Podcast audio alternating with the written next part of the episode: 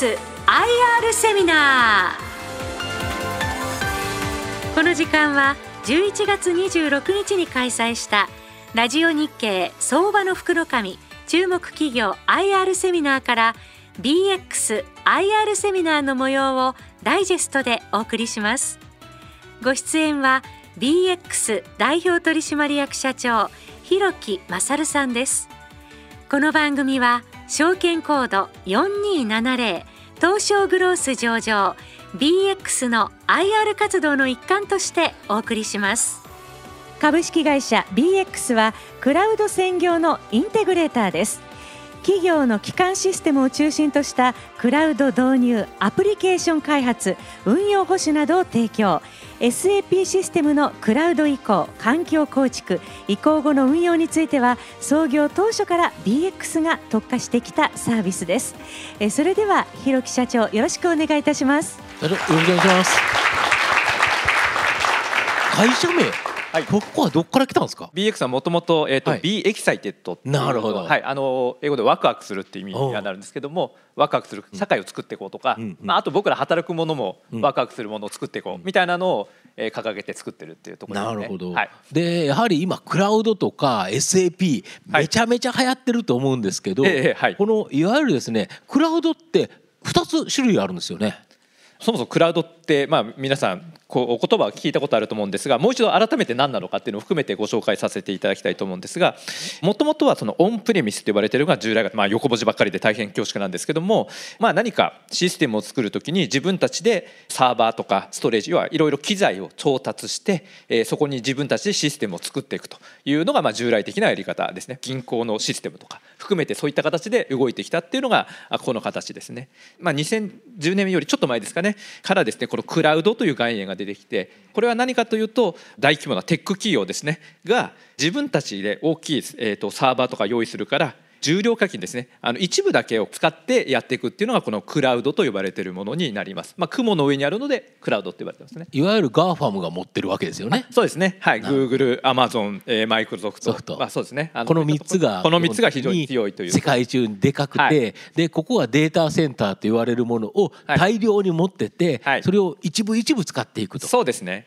要は一社で全部持つよりはこれで大きな会社が持ってるやつを時間狩りした方がお安く手軽にできるということですか、そうですね。当然あとはスピードですね。なるほど。では、はい、あの物を作るときにさっき言った物を調達する来るなにまあ2ヶ月サーバー全部買わなくていいということですよね。あのここでそれこそこう今インターネットつながってるんでここでちょろちょろってやるとシステムポンとも今すぐ使えるようになるんですね、はい、なのでそういった意味で非常にスピードを上げられる、えあといつでもやめられるこれ一回買っちゃうとサーバーって要はハードだからそれが原価償却するまでとかなんだかんだややこしいわけですよね。だけどこっちだったらまずは試してみてで事業が拡大していくんだったらこれをいっぱい借りればいいだけでああダメだと思ったら復唱してやめちゃう。やめてしまうって形これやはり今スピードが速くなってきてますからい。ちいちオンプレミスで作ってたら大変だということですね。時代の流れにはやっぱりパブリッククラウドという形になるわけですね。まあ、もちろん使い分けで、まあ、もちろん相変わらずオンプレミス使ってるシステムというのもないことはないんですけども、ね、はい、こういった形に変えていくというのがあの非常に重要になっていて、まあ、我々このクラウドだけ、うん、あのクラウドだけをやってるというのが我々の会社になります。なるほど。ということは、御社のビジネス領域がこちらということですか、そうですね。はい。クラウドだけを専業にして特にやはりあの今までとその導入の仕方とか、うん、そのさっき言ったこう失敗してもいいから早く始めてやっていくみたいな、うん、そういうのに変えていかないとこうクラウドってこう材料はあるけどこっちの文化変わってないよみたいなのをあのやっぱり生きないのでいやクラウド専業でこのやり方とか文化みたいな、ちょっと大げさなこと言ってますけど、はい、そういうのも変えていくっていう意味で僕らクラウド専業でこう会社を作ったのが我々の会社になりますね。なるほど、はい、まあ、クラウドもさらにこう SARS って言われてる割と皆さんこうクラウドっていうとイメージあの CM でなんとかクラウドってよく出てくるのは一番上の SARS で、これですよね、はい、いわゆる月額課金で、はい、えー、何らかのサービスを提供していると、うん。はい、で ID パスワードを基本入れてっていうやつですよね。はい、目的があって例えば名刺管理という目的があってそれをちょっとカスタマイズしていくっていうのが SARS で、僕らやってるのはここじゃなくてその下でイヤーズパーズと呼ばれている、どっちかというとさっきのそうサーバーとかストレージとかネットワークとか、こうシステムを作るためにこう必要なパーツをこう提供しているものがあるので、まあ、それを使ってお客さんのこう必要なシステムを作っていくっていうのが僕らが取り組んでいるところになりますね。なるほど、だ御社の場合はこの作り込みっていうところもあるということですよね。はい、ここの作り込みというところが、あの非常にあの重要なポイントになっているところですね。なるほど。さらにこうクラウドっていうとですね先ほどちょっとお話したんですけども、うん、えっ、とアマゾンの AWS、うん、もうアマゾンというとあのえっ、と e コマースで皆さんあの買い物されてると思うんですがあのメインビジネスと別でこの、えーと、サーバーストレージっていうのも出していてこの AWS があの非常にアマゾンの中でもアマゾン全体とほぼ利益ここだって言われてるんですけども、ね、はい、ここがはい利益ネット通販のところじゃなくてああんまりそうですね。でもともとこれはあれですよね。集中する時間が決まってるから、はい、別の国がそれを使ったらいいんじゃないかというところから始まったんですよね。ね。はい、なのでそれをですねあの、まあ、いわゆるコンピューターの改革ということで、うん、まあ、今までのそのマイクロソフトとか IBM さんとかではないビジネスモデルで出したっていうのがアマゾンで、まあ、非常にモデルの破壊というか新しいモデルになったというところで、まあ、ここは今、えっと、ナンバーワンパートナーになってるって感じですね。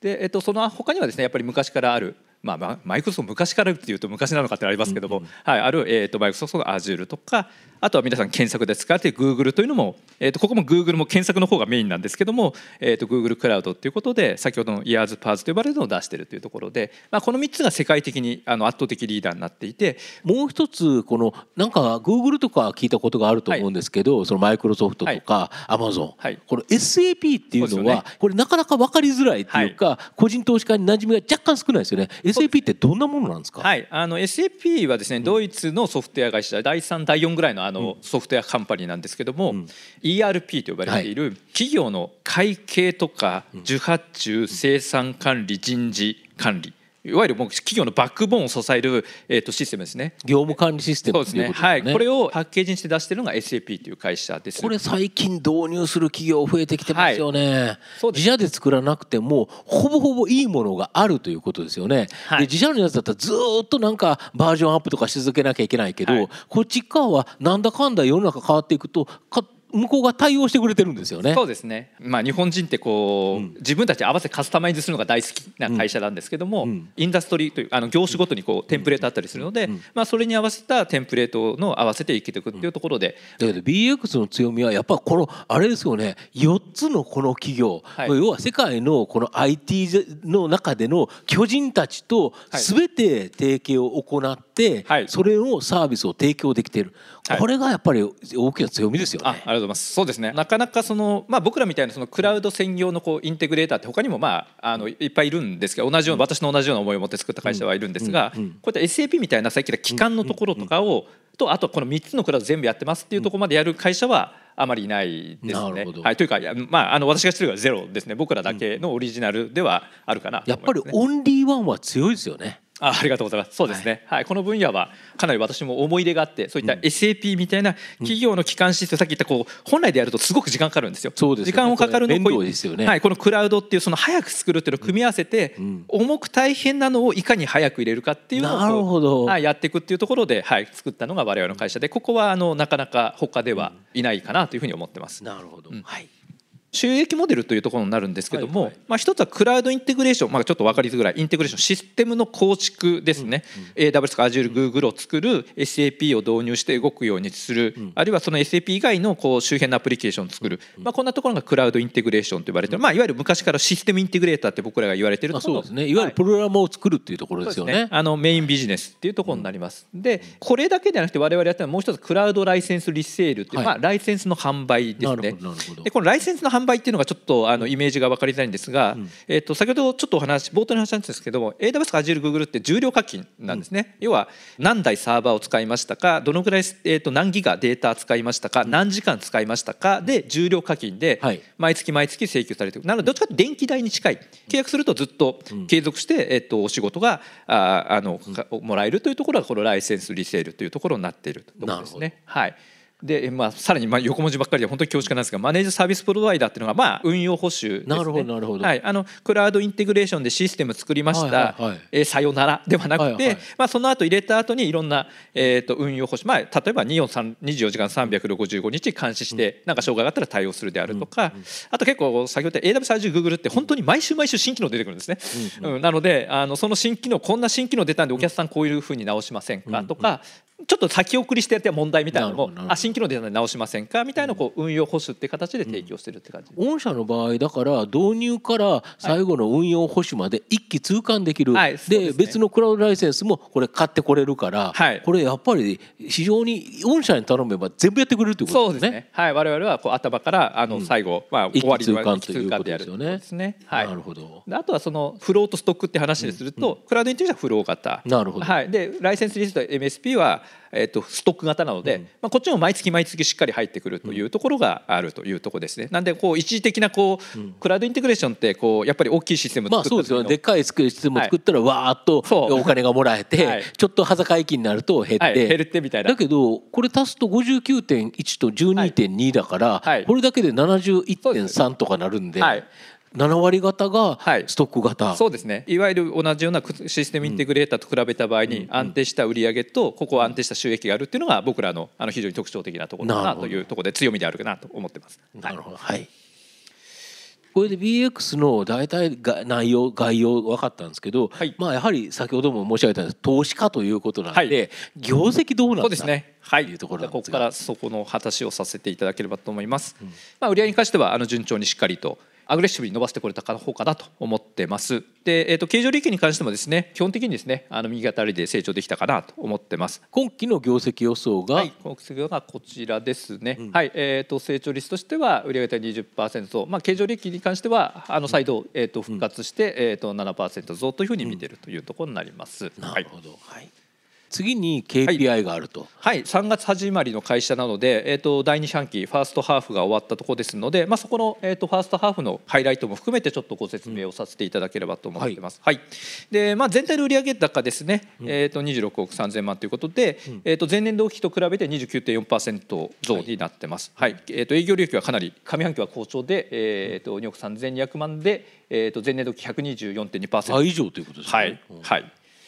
というところですね。はい。やっぱりそれを支えるのは人だと思うんですけど、はいはい、人もかなり増えてますよね。7年前作ったのは10人ぐらいで作ったはい、あの私もともと私さっき SAP のコンサル別にあの社長業をやってるわけじゃないあのコンサルタントが10人ぐらい集まって、うん、あの作った会社ですが今は130人ぐらいの規模になってますんで、うん、はい、あのかなりあのしっかりと進んあの、えー、と増えてるかなと思いますね。なるほど。ライセンスとかあの MSP っていうのはあのエンジニアがいなくても伸びていくんですが、うんうん、まあ、やっぱりクラウドインテグレーションっていう SI の部分、まあ、そこの部分は人がい、ね、そこはやはり人がいないとっていうところあるので、うん、まあ、ここは人の採用と成長っていうのが、あの伸びてくる部分ですね。なるほど。はい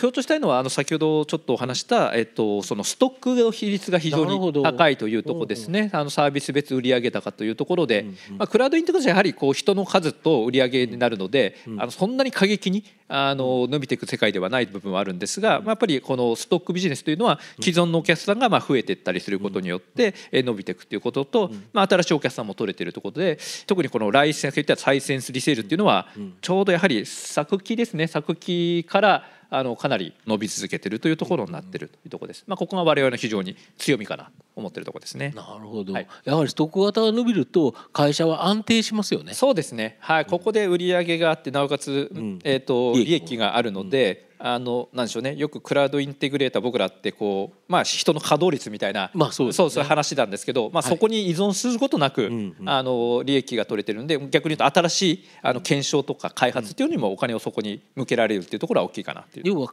えーと、儲かってる自力があるからこそ、それを新たな投資にもできてまた新たなビジネスも拡大できる、ということですね。そうですね、はい、なるほど。はいまあ、我々やはり特徴的なのは、えー、と繰り返しになりますけど、まあ、フロー型とストック型、まあ、これを合わせることによって、えーとまあ、僕らやっぱりシステムインテグレーターっていうのは人を採用しないと売り上げが伸びないとか、まあ、それが源泉になるところなんですけどそうじゃなくて積み重ねでストックで、えー、しっかりと持っていて、まあ、それがあってさらに人の採用と新しいことをやれるというところがですねあの非常に、えー、とビジネスモデルとしてはあ特徴的でありあの強みの部分っていうふうに思ってます。なるほど、はい、でここまでで BX の今というところが分かっていただいた、概要が伺っていただいた、はい、で今後というところだと思うんですけど、はい、いかに成長、まあ、安定的なその今までの路線そのままっていうのもあるかとは思うんですけど、うん、さらにっていうのは何かありますでしょうか、まあ、一つ基幹システムクラウドかもだないかっていうことで、まあ、これ基幹システムって言ってるのは、えっと、先ほど SAP, ね、はい、うん、SAP システムを従来型の古いものからクラウドに変えていくっていう、まあ、これはもう創業以来もう私がライフワークもう、えー、創業前からライフワークのようにやっていた部分ですけども、というところとあとは、えっと、モダナイズ化って書いてあるんですけど、ちょっと新しい、えっとバージョンに上げていくっていうのが今、はい、注注目されている部分ですね。はい、これがですねあのこれもう SAP 事情だろうって話ではあるんですけども、ね、はい、SAP が今そのほとんどの、まあ、かなり、えっと、大企業さんに入ってるんですが、うん、メインで作ってるビジ、えっと、ERP6.0 っていうバージョンが、えっと、2027年で保守が切れると、まあ、標準サポートが切れるっていうふうになってます。まあ、元実は2025年に切れるって話だったんですけども、まあ、あのユーザー企業からいやもう早すぎるもうちょっと待てというので、まあ、SAP も折れまして、まあ、2027年に伸びたという感じです。でこの、まあ、SO 花っていうこう新しいバージョンに、えー、としてくださいというのが SAP が言っていて、まあ、結構今いろんなお客さんがじゃあこの新しいバージョンに上げていこうと。いうこと。古いバージョンから新しいバージョンに変えて、ね、SAP も機能全体を良くしていこうとする中で、ね、あまり古いやつばっかし使われても、はい、それ改良のしようがもうないよねっていうことですよね。はい、はい、かなりですねあの SAP も、えーと、と基幹システムなので、えーと、その花っていうのがこれなんかあのお花みたいなんですけどあのあのデータベースとかの名前であのかなりこうリアルタイムで今までよりもかなり早くいろんなものが処理できると、うん、いわゆるバッチって言われて よくあるパターンは大企業は翌日なんないとあのその日のやつがよく分かんないっていう形だったのが、はい。はい、これリアルタイムで今っていうのを見たいということですよね。いわゆる管理会計とかその部分がどうなってんの、うん、みたいなのが、まあ、リアルタイムで、えーと、分かるとか、うん、まあ、今までだとこう出てくるのにうんと1時間ぐらいこうレポート待ってたみたいなのをカチャカチャってやるとなんかスッと出てくる。とか、まあ、そういう新しいシステムに変えるっていうのが、まあ、この、えー、と SO 花と呼ばれているバージョンで、まあ、もちろん SAP の自動で欲し切るから上げてくれっていうのもあるんですけど、まあ、お客さんにとっても非常にメリットがあるというところですね。うん、Windows が変わったというようなイメージ感ですかね。そうですね。はい。パソコンで、はい、パソコンで Windows が変わりました。うん、えっ、とそうするとその必要なアプリケーション全部直すあのまあ動か動くものもあると思うん。ですけど、結構動かなく動かなくなって変えなきゃいけないっていう感じで、だから新しいパソコンに変えなきゃいけないよねっていうのと、基本同じような感じで考えていただけるということですよね。で大体そのためにはですね、少なくとも1年かかると。なるほど。はい。えっ、とお客さん、個人のパソコンじゃないですからね。えっ、と人あの会社によっては3年ぐらいかかりますっていうので今僕もやってるので、えー、と2026年27年ギリギリ間に合うかみたいなのを、あのスタートしてるお客さんも結構大企業さんだってたりしますね。なるほど、うん、はい、はいで2点目はさらに分かりづらいキーワードデジタルトランスフォーメーション、はい、DX これはよく言われますけどね、はい、DX, DX で。何でも言うんですけど。はい。もう何でも DX もう IT 使った改革何でも DX っていうので、まあ、非常に分かりづらいんですけども、うん、じゃあ DX ってそもそも何っていうのはこれあの、データとデジタル技術を活用して競争優位性を確立していくと、新しく変革していくよっていうところがポイントになってるんですけどここでポイントなのがデータとデジタルこのデータなんですね。はい、いわゆる今まで人間が勘でやってましたみたいなところをいかにデータに基づいてやっていくように変えていくのかっていうのがこの DX の実は一番上の根幹なんですね。はい、どうしてもまあ DX だともうちょっと分かりやすい、あの働き方改革とか、あのそっち側はあの言われちゃうんですけど本館は実はこっち側が重要というふうに言われてるところですね。データをもとにさまざまなビジネスの判断を行うっていうことですよね。で逆にそうするとそのデータを取り出しやすくしておくと、見やすくしておくとい。うことですよね。そうですね。なのでこの辺のところがね、やっぱりじゃあそのデータどこに溜まってるのっていうと結構やっぱり SAP にすごい溜まってるんですよね。はい。基幹システムですもんね。基幹システムなんですね。でも基幹システムのデータもあの古いデータってずっと残しておくとあの性能が悪くなったりして、さっき言ったこうすぐパンとリアルで出てほしいんだけども、なんか出てこないとか、そういうことがあるので結構捨ててるデータって結構多かったりするんですけどまあ、そういうのをこうしっかりとさっき言ったクラウドっていうのは、もうアマゾンとかグーグルが無尽蔵に、うん、あの無尽蔵にリソースがあるのでそこにもう入れればいいじゃんっていう感じなんですよね。なので、まあ、あの皆さんもスマホで例えば写真をこうクラウドに上げたりみたいなことやってると思うんですけど、まあ、あれ一応まあ容量が限界ありますけどあんまり気にすることなくどんどんどんどん上げてると思うんですが、まあ、それと同じことでどんどん上げられるということでじゃあ今まで捨てていたデータとか、えー、とあと今まで散っていたデータとか、うんまあ、これ SAP ですけども例えば、えー、と製造力さんと工場のデータとか、うん。そういうものをこう上げてあげるとか。うん、あとはマーケティングのデータであるとか、まあ、そういうのを集めて、えっと、しっかりデータに基づいて作っていくっていう感じのがあの非常に重要というふうに言われていて、まあ、結構昔から言われてるんですけどただこの辺って昔はこうビッグデータとかデータアナリストっていうそのデータサイエンティストとかっていう、まあ、あのよく言われますね、はい、あのなんかすごい専門家じゃないとできないよねみたいに言われた領域なんですけどいやそうじゃなくてまあ、皆さんもエクセル使われたりすることある、まあ、もうポチポチブラウザでやっていけば見えるようにしていこうよっていうのがあの今非常にトレンドになっていて、はい。まあ、データを集めてあのみんな誰でも見れるようにしていくっていう、まあ、経営者がしっかりその場で見れるようにしていくっていうところがあの大事っていうところで、まあ、こういったいろいろ今クラウドに集めるっていうのと,、えー、と見れるところっていうのがあの非常に重要になってるっていうところになってますね。はいこの辺がちょっと我々この SAP という基幹システムをやってます、うん、あとはクラウドをやってます。ということでは、えー、と今後非常に強みでありあの成長領域というか、まあ、あの今後企業のためにやっていかなきゃならない部分かなと思ってるところですね。なるほど、はい、この資料を入れるのはどうしようかと悩んだんですけども、うん、モード1モード2っていう言葉があるんですけど、これ別に相手に限らずなんですけどモード1っていうのが今までの安定性重視で作ってきた、例えばそうです。このビルを作るとかっていうのもしっかりと計画を立てて進捗管理して課題管理してしっかり作っていくっていうやり方がモード1って呼ばれてるやつで結構いわゆる日本人がとても得意なやり方ですね。まあ、そうですね。決まり決まりきったことをきちっと守るということですね。決まりきったきちっとやる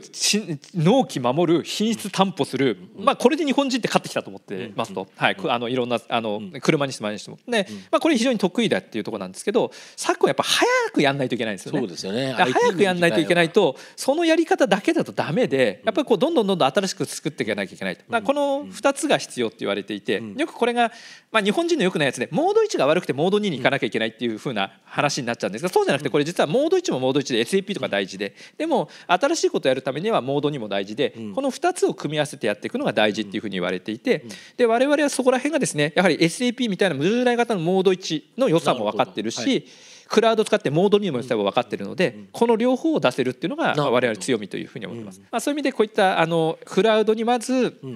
上げてきますクラウドに集約します基幹システムを変えます、でそこからできたデータを集めてあげます、でそのデータに基づいていろんな判断に基づいていろんなアプリケーションを作っていきます、先ほどこのアプリケーションはモード2って言ったどんどんどんどん新しいのもうチャレンジしてちょっとやってみてダメだったら捨てる、うん、あとはスマホのアプリみたいに一旦リリースしてなるほど、うん、大して動かないんですけど、まあ、皆さん意見くださいと、それをもとによくしていくんでっていうのが、まあ、モード2のモダンアプリっていう開発なんで、まあ、この両方が僕らできるっていうのが、まあ、非常に強みかなと思ってるところで、まあ、ちょっと日本っていうのをこういうちょっと文化に変えていかなきゃいけないっていうふうにちょっと思ってるところですね。はい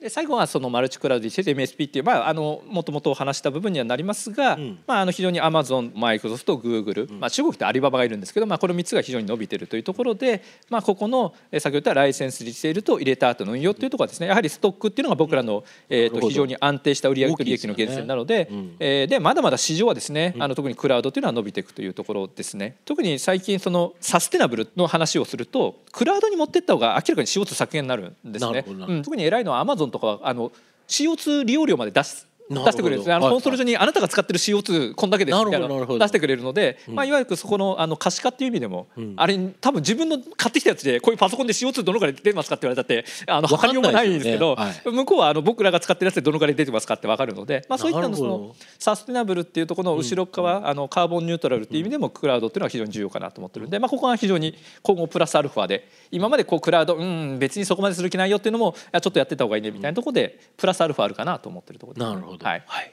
であとはですねクラウドで大事なのが結構危険なのがセキュリティで。まあそうですよね、はい、あの先ほど話した僕がここでインターネット上であのシステムを作れば作れちゃうっていうことは誰でも作れて、誰でもアクセスできるんですね。でこれをですねいかに安全に使っていくかっていうのが大事になってます。で今までっていうのはこうしっかりと初めに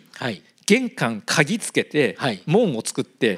守れば OK だったんですもうここから先はちゃんと要塞作ってるんで侵入されることありませんね、まあ、その代わりあのなかなか柔軟性は悪いんですけど、うん、クラウドってもういきなり窓全開いてるあ窓があるんですね、ね、だからそこの鍵を閉めるかみたいなあの非常にルーズなものになってるんで、うんうん、初めは鍵閉めたつもりでいるんです。よ、うんうん、でもやってるうちに実は間違って鍵開けてる場合、うんうん、クラウドもそういうこと起きるんですね、うん、自分は閉めたつもりなんだけど閉め忘れてた。なるほど、もしくはセキュリティで抜かれてしまう。空気を入れ替えために窓開けて、えーと、閉め忘れてた。なるほど、で窓とかだったら見れば分かるし鍵,、まあ、鍵は分かりづらいですよね。そこまでいかないと分かんないような感じで、うん、えー、分かりづらいんですよね。だからそうすると気づかない間に穴が開いてたみたいなことがあるん。ですね、いわゆるセキュリティホールみたいなやつですよね。ですねだその辺のところをですねあの大事なのは、あのえっとそのまあ、僕ら、えっと、予防統制と発見統制って言い方するんですけど予防するだけじゃなくて何か起きたのをいち早く発見するか、なるほど、うん、ここのところがやっぱクラウドを使い倒していくのは重要だろうっていうところででここに結構割と皆さん忘れがちというか、うん、初めの予防はちゃんとやるんですけど、うん、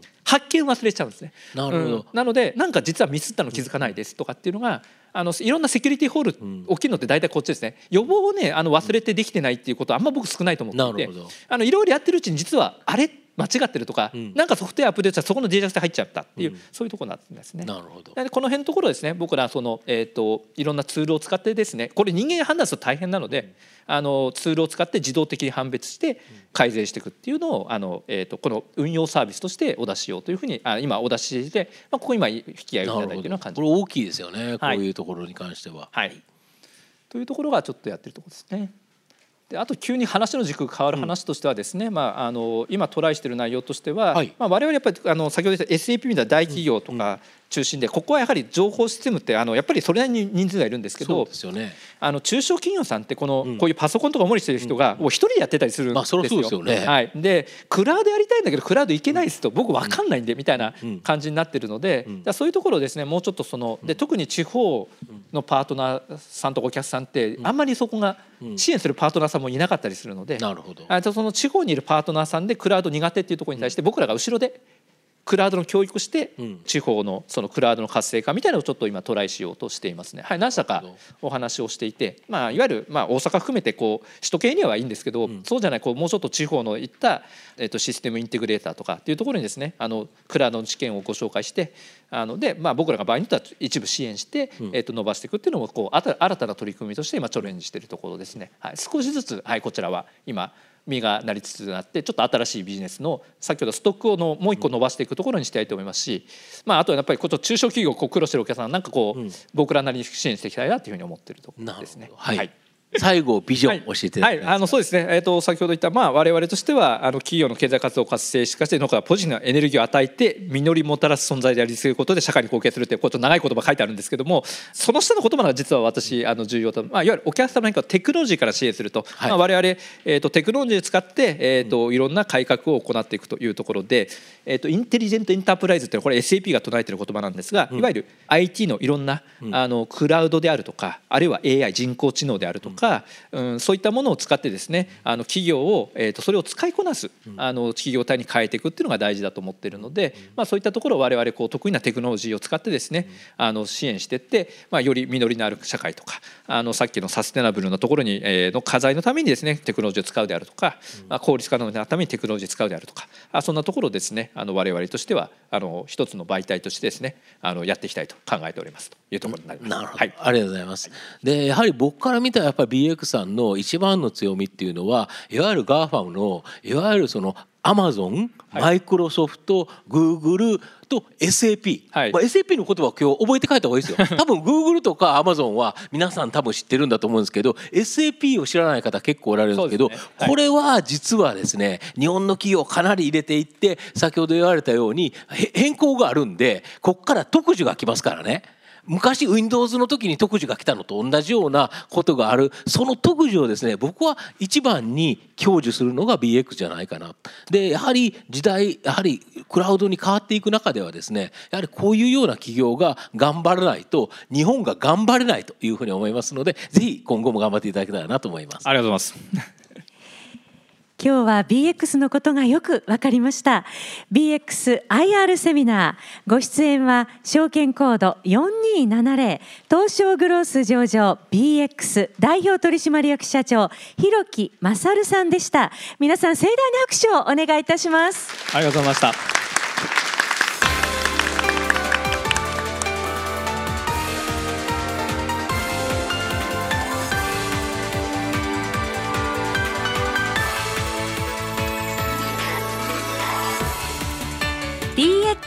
IR セミナ